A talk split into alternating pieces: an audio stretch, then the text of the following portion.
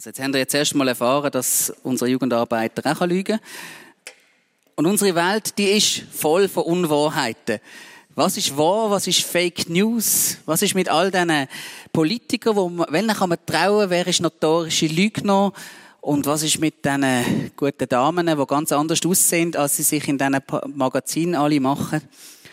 Oder haben ihr schon mal so einen freundlichen Anruf bekommen von einem von diesen indischen Mitarbeitern von Microsoft, die nichts anderes wollen, als nur dir helfen bei deinem Computerproblem? Und ähm, wie oft habe ich doch schon von einem nigerianischen Prinz nichts anderes als einen Teil von seiner Erbschaft bekommen?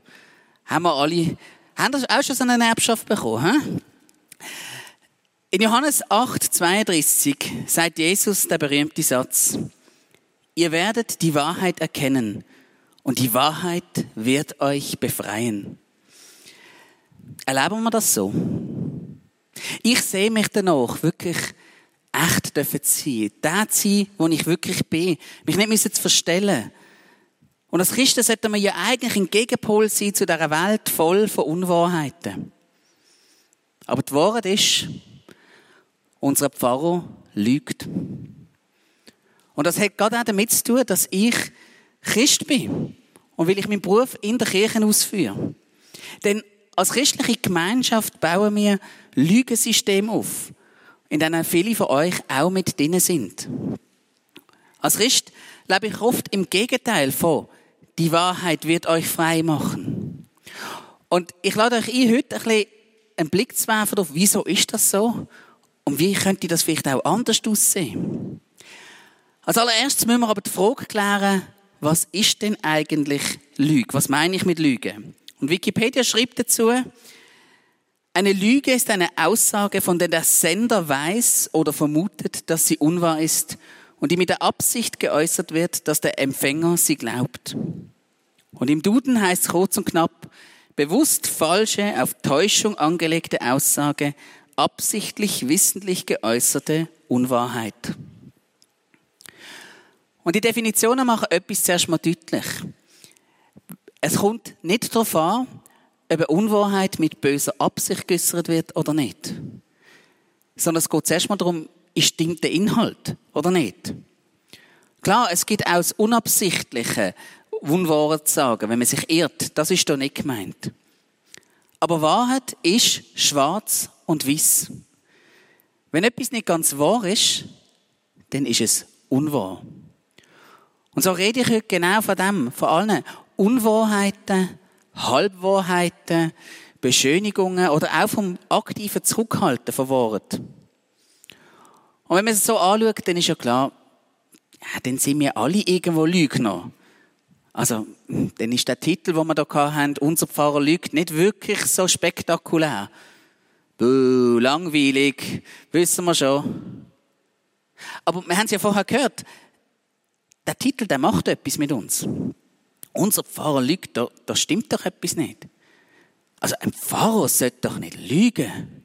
Der sollte doch ein guter Christ sein. Und damit sind wir der ganzen Sache schon ein bisschen auf der Spur. Als Christen haben wir einen besonderen Anspruch, was die Wahrheit anbelangt. Das fängt an in der Zeit Gebot, was heißt, sag nichts Unwahres über deine Mitmenschen.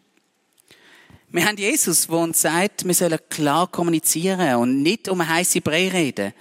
Er sagt, sag einfach Ja oder Nein. Alle anderen Beteuerungen zeigen nur, dass du dich vom Bösen bestimmen lässt.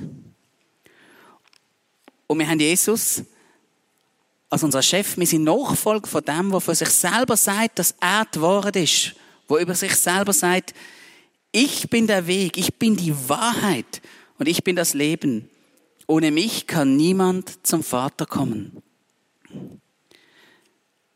Wort gehört zur DNA von der Christenheit. Und wir leben in der Verheißung von dem Jesus, der sagt, die Wahrheit wird euch frei machen. Meine Erfahrung aber ist, dass die meisten Christen unfreier sind als viele, die nicht dem Jesus nachfolgen. In unserer Christenheit ist die Unehrlichkeit tief verwurzelt. Es ist kein Zufall, dass in der Aussenwahrnehmung Christen oft als Heuchler und Großmühler angeschaut werden. In all diesen Hollywood-Filmen oder Netflix-Serien oder was auch immer, wenn ein Christ porträtiert wird, dann meistens nicht so positiv. Und leider ist die Darstellung nicht so weit weg von der Realität, wie wir es gerne hätten. Rein soziologisch bilden christliche Gemeinschaften ein soziales System, wo all die bekannten Effekte von Gruppenbildung, gemeinsamer Identität, Zugehörigkeitsgefühl und so weiter vorhanden sind. Wir haben gemeinsame Ritual, wir haben gemeinsame Texte, wir haben gemeinsame christliche Spruch. Wir wissen, wie wir uns verhalten in dem Rahmen inne. Und es gibt ein Drinnen und ein Dussen. Und wir grenzen uns gegenüber anderen ab. Soweit ist alles relativ normal. Das gehört dazu. Das ist jetzt an und für sich noch nichts Spezielles. Aber das Problem ist, dass es bei uns noch gekoppelt ist mit so einem hohen Anspruch. Der Anspruch, wo man an jeden Einzelnen hat. Die Bibel zeichnet immer wieder das Bild, wie unser Leben idealerweise aussehen. Gott will dich verändern und dich befreien von allem Schlechten in deinem Leben. Und darum hat unser christliches System so den Anspruch, das soll man ja sehen. Und dann nehmen wir so Listen wie in Galater 5, wo es denn so groß heißt. Darum sage ich euch, lasst euer Leben von Gottes Geist bestimmen. Wenn er euch führt, werdet ihr allen selbstsüchtigen Wünschen widerstehen können. Gebt ihr dagegen eurer alten menschlichen Natur nach, ist offensichtlich, wohin das führt. Zu sexueller Unmoral, einem sittenlosen und ausschweifenden Leben, zu Götzenanbetung und zu abergläubischem Vertrauen auf übersinnliche Kräfte. Feindseligkeit, Streit, Eifersucht, Wutausbrüche, hässliche Auseinandersetzungen, Uneinigkeit und Spaltungen bestimmen dann das Leben, ebenso wie Neid, Trunksucht, Fressgelage und ähnliche Dinge. Ich habe es schon oft gesagt und warne euch hier noch einmal, wer so lebt, wird niemals in Gottes Reich kommen. Dagegen bringt der Geist Gottes in unserem Leben nur Gutes hervor. Liebe, Freude und Frieden, Geduld, Freundlichkeit und Güte, Treue, Nachsicht und Selbstbeherrschung. Ist das bei euch so? Dann kann kein Gesetz mehr etwas von euch fordern. So sieht mein Leben aus? Euer Pfarrer lügt. Welche von diesen Eigenschaften, von diesen schlechten Eigenschaften aus dem ersten Teil der Liste kennt ihr bei mir? Und welche von diesen guten Sachen aus dem zweiten Teil würde sagen, die fehlen also bei mir? Kommt nicht so viel, auch nicht einmal von meinem Büropartner. Euer Pfarrer lügt. Weil er weckt den Anschein, doch eigentlich ganz ordentlich als guter Christ unterwegs zu sein. Wenn er jetzt aber einmal würdet schauen, genauer, ich erfülle einiges von unserem ersten Teil dieser Liste. Frage zum Beispiel mal meine Familie, wie das mit dem Thema Wutausbrüche aussieht. Oder vielleicht fragen gescheiter unsere Nachbarn, die das einmal anhören wenn meine Kinder mich wieder zur Weissglut treiben. In meiner Familie kommt mein Wahre nicht zum Vorschein. Und das ist leider kein strahlender Ritter in glänzender Rüstung, sondern eher so ein grüner Hulk da. Oder das Thema Eifersucht. Es gibt Pfarrer, die erreichen viel mehr, die schaffen irgendwie in einer viel mehr zu erreichen. Und das macht etwas mit mir. Das gibt Gefühl von Geltungssucht und Eifersucht in mir. Vielleicht sind jetzt ein paar von euch ein bisschen überrascht. Ich habe das schon erlebt mit dem Thema Wutausbrüche. Dass ich jemandem das gesagt habe, dass ich mit dem zu kämpfen habe und die Person sagt, was? Du? Nein, das kann ich mir nicht vorstellen. Und ich bin mir dann immer ein bisschen überrascht, dass ich es offensichtlich so gut verstecken kann. Aber das ist die Tatsache. Ich verstecke mich. Ich baue eine fromme Fassade auf. Ich zeige mein schönes Christengesicht. Weil ich Teil sein von dem System Christenheit, wo da eben so einen hohen Anspruch hat. Und das Fassadenprinzip, das kennen nicht nur wir Christen. Das gibt's in allen Gemeinschaften und besonders den Gemeinschaften, die so einen hohen Anspruch kennen. Ihr habt das vielleicht schon dort erlebt, wo dann eben jemand mit so einem hohen Anspruch auf die Nase geht. Wir kennen die Häme, die sich ergießt über die Friday for Future Aktivist, wo rauskommt, dass die Mami jedes Mal mit dem SUV zur Demo fährt. Oder die Aufregung, wenn man herausfindet, dass ein grüner Politiker an x Umweltschutzkonferenzen mit dem Flugzeug geflogen ist. Aber es ist nicht nur auf dieser Seite, das kann man auch auf der anderen Seite vom politischen Spektrum schauen. Der SVPler, der sich immer enerviert über die Leute, die an der Grenze gehen, einkaufen und dann selber dort beim Posten verwünscht wird. Und das Grundprinzip ist immer das Gleiche.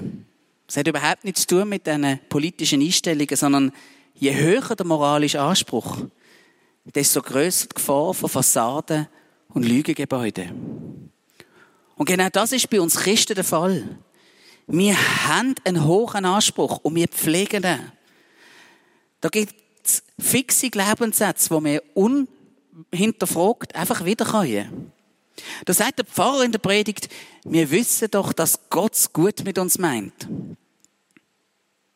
Aber was ist, wenn wir das nicht wissen? Was, wenn ich das jetzt gerade nicht glaube oder nicht sehe in meinem Leben? Dann schweigen wir, weil wir wollen ja nicht aus dem System rausgehen. Oder wir singen Worship-Lieder mit und singen I raise a hallelujah in the presence of my enemies. Ein starker Text. Eine unglaubliche Vertrauensaussage. Und mega cool, wenn das der Ort ist, wo du Gott gerade erlebst. Aber was, wenn nicht?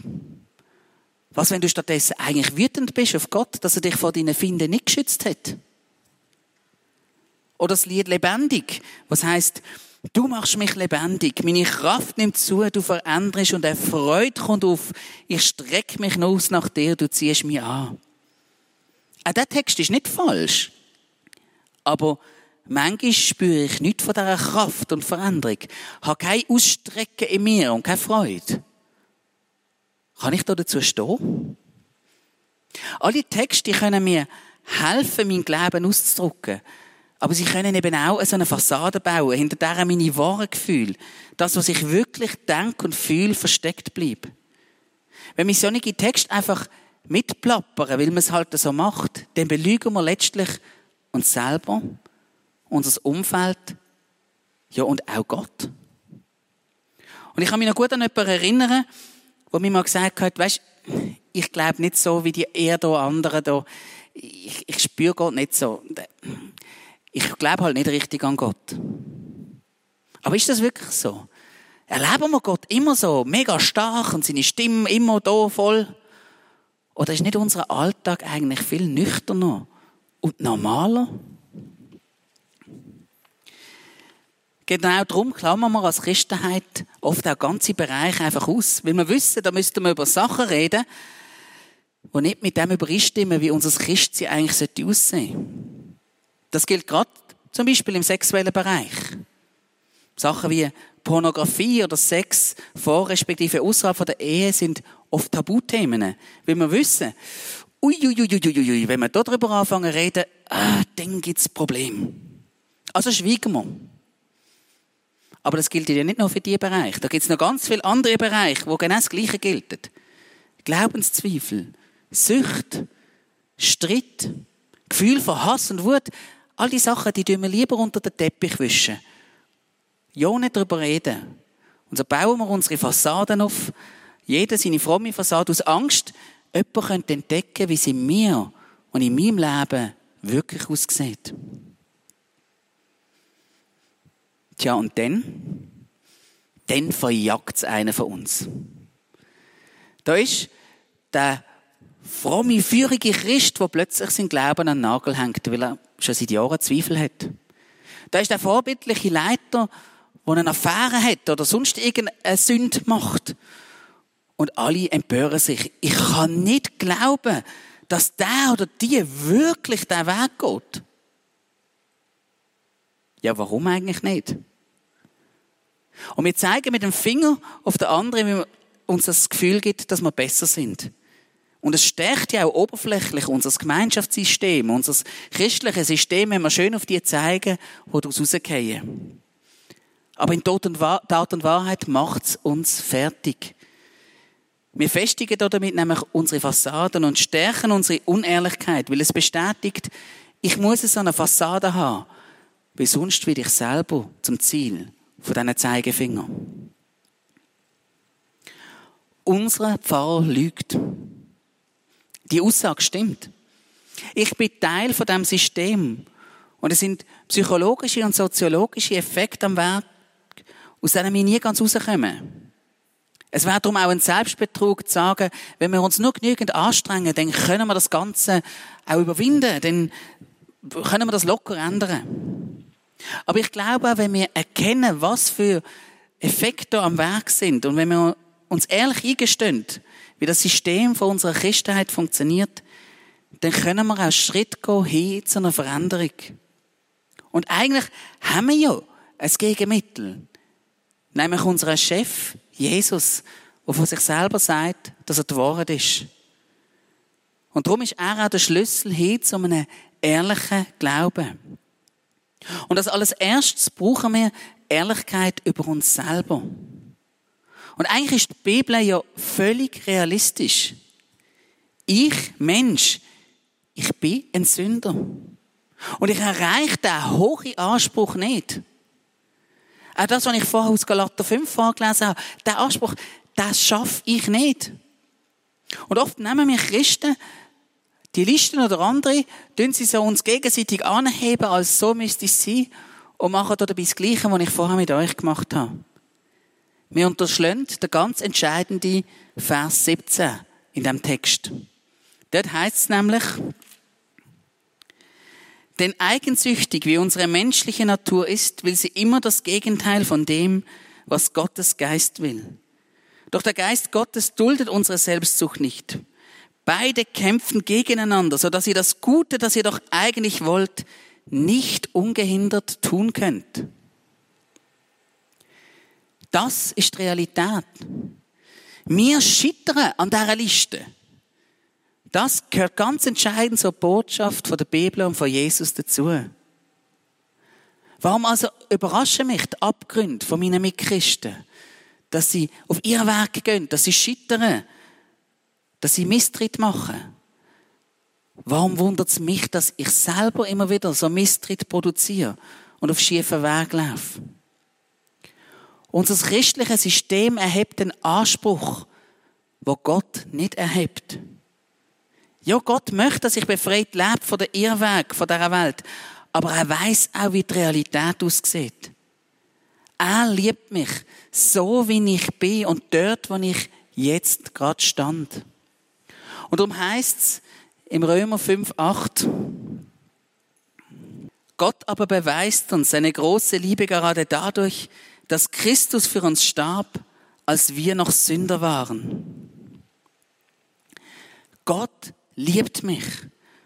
Und zwar nicht erst, wenn ich ein guter Christ bin.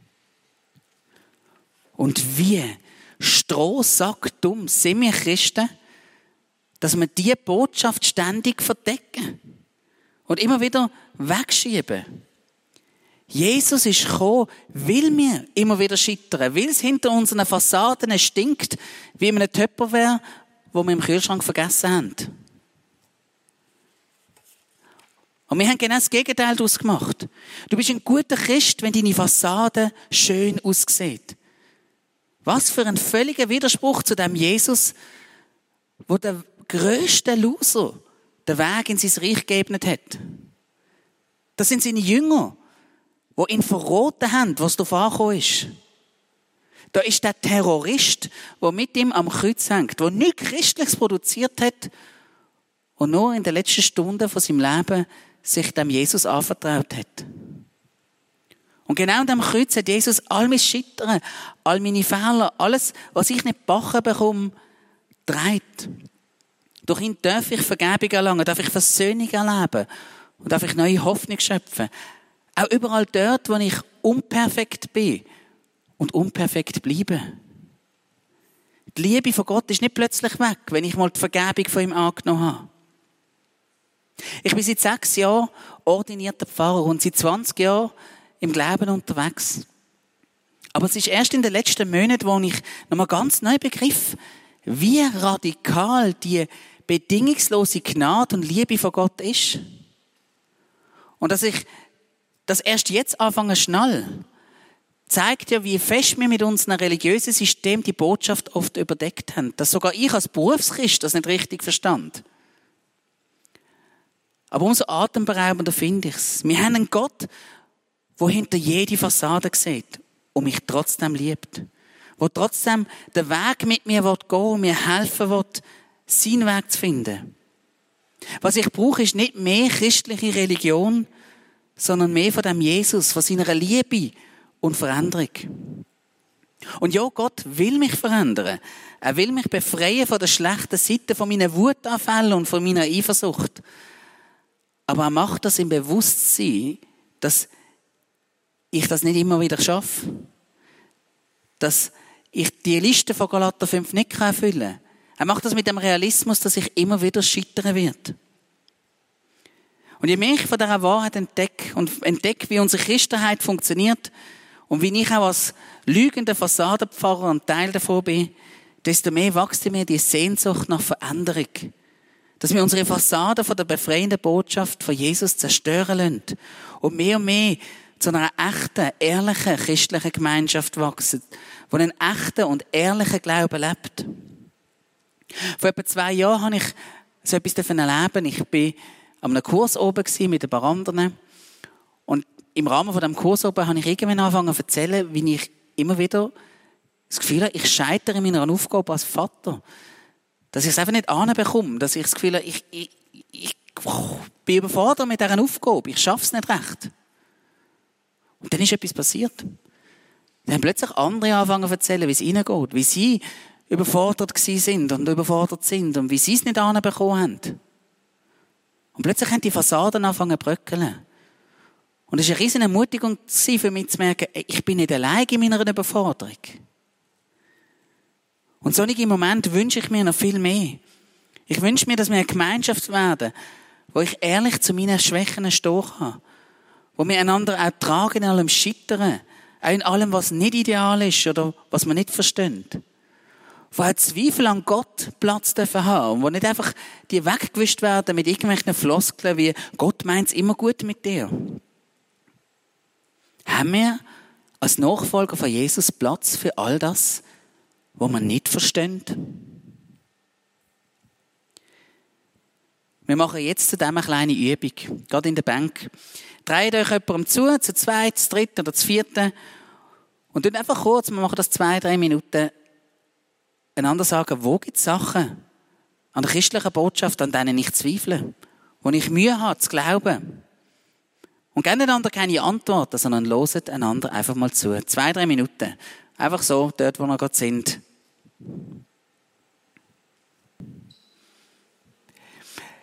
Es war ein kleines Experiment, das wir gemacht haben. Aber ich finde es jetzt mega spannend, wie es plötzlich, im ersten Moment sind die einen überfordert gewesen. Mist, was soll ich jetzt machen? Und dann ist es plötzlich ganz intensiv geworden. Ich kann das ja auch als Doppelpunkt nehmen.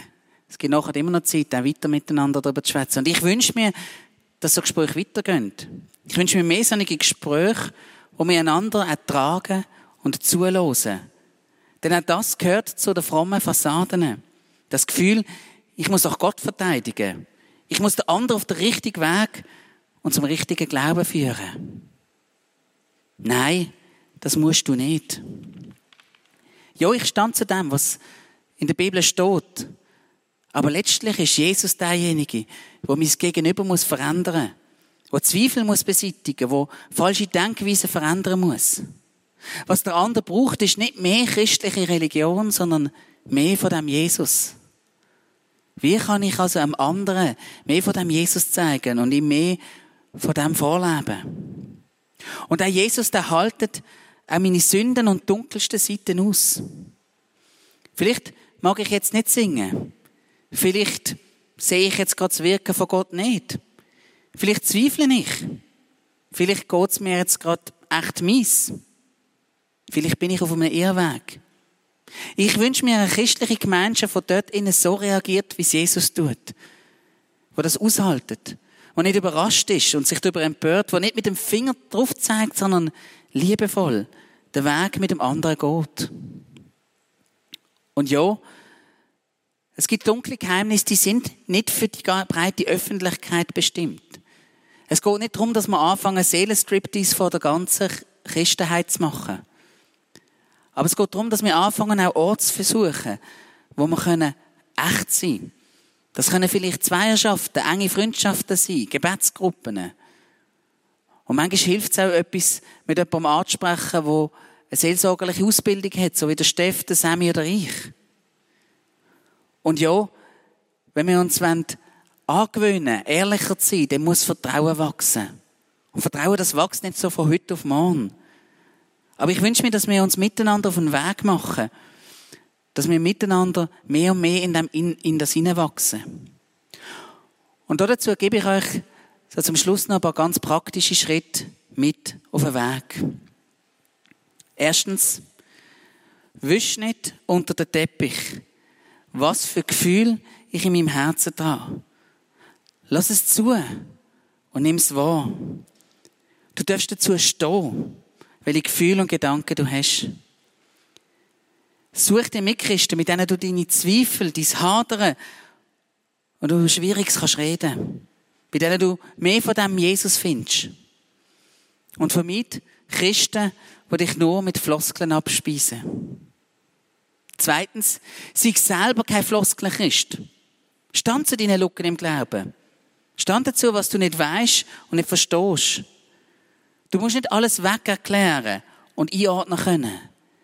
Jesus liebt dich und liebt uns, auch wenn unsere Realität manchmal ein Durcheinander ist.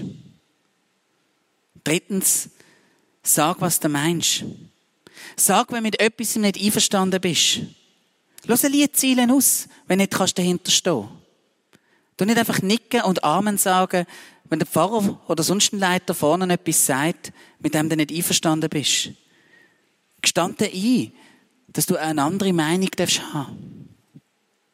Viertens, stand dazu, wenn du dich geirrt hast. Stand dazu, wenn du einen Fehler gemacht hast. Und fünftens, bitte deine Freunde und deine Familie, dass sie dich genügend lieben, dass sie dir die Wahrheit zumuten können. Das ist manchmal hart. Aber ihr habt vielleicht schon mal so Deutschland sucht den Superstar und Ähnliches gesehen, wo Leute anstehen und singen, was nicht können und sagen, aber alle haben immer gesagt, dass ich so toll singe. Die Wahrheit tut manchmal weh, aber sie kann euch befreien, wenn ihr sie zulässt. Die Band darf gerne vorkommen. Soweit ein paar kleine, praktische Schritte hin zu mehr ehrlichem Glauben und zu einem ehrlichen Miteinander. Mir ist bewusst, wir werden nie ganz dort kommen. Wenn die Fassaden anfangen abbröckeln, dann ist das ein Risiko. Nicht alle meine Mitmenschen können damit umgehen. Und dann sucht die Gemeinschaft mit den Leuten, die damit können umgehen. Und wir brauchen Realismus. Wir werden nie die perfekte Christenheit sein, die völlig ohne Fassaden auskommt. Auch das gehört zur menschlichen Natur dazu. Wir müssen absolut ehrlich sein, dass das eine Überforderung ist. Ja, ganz ehrlich. Euer Pfarrer lügt. Aber ich wünsche mir, dass wir mehr und mehr lernen dürfen, unsere Fassade bröckeln zu lassen und ehrlich miteinander unterwegs zu sein. Als Nachfolger von dem Jesus, als gerettete Sünder und nicht als frommer Club, wo scheinbar sein Leben alle im Griff haben. Damit wir können erkennen, und erleben können, was Jesus uns versprochen hat. Ihr werdet die Wahrheit erkennen und die Wahrheit wird euch befreien. Amen.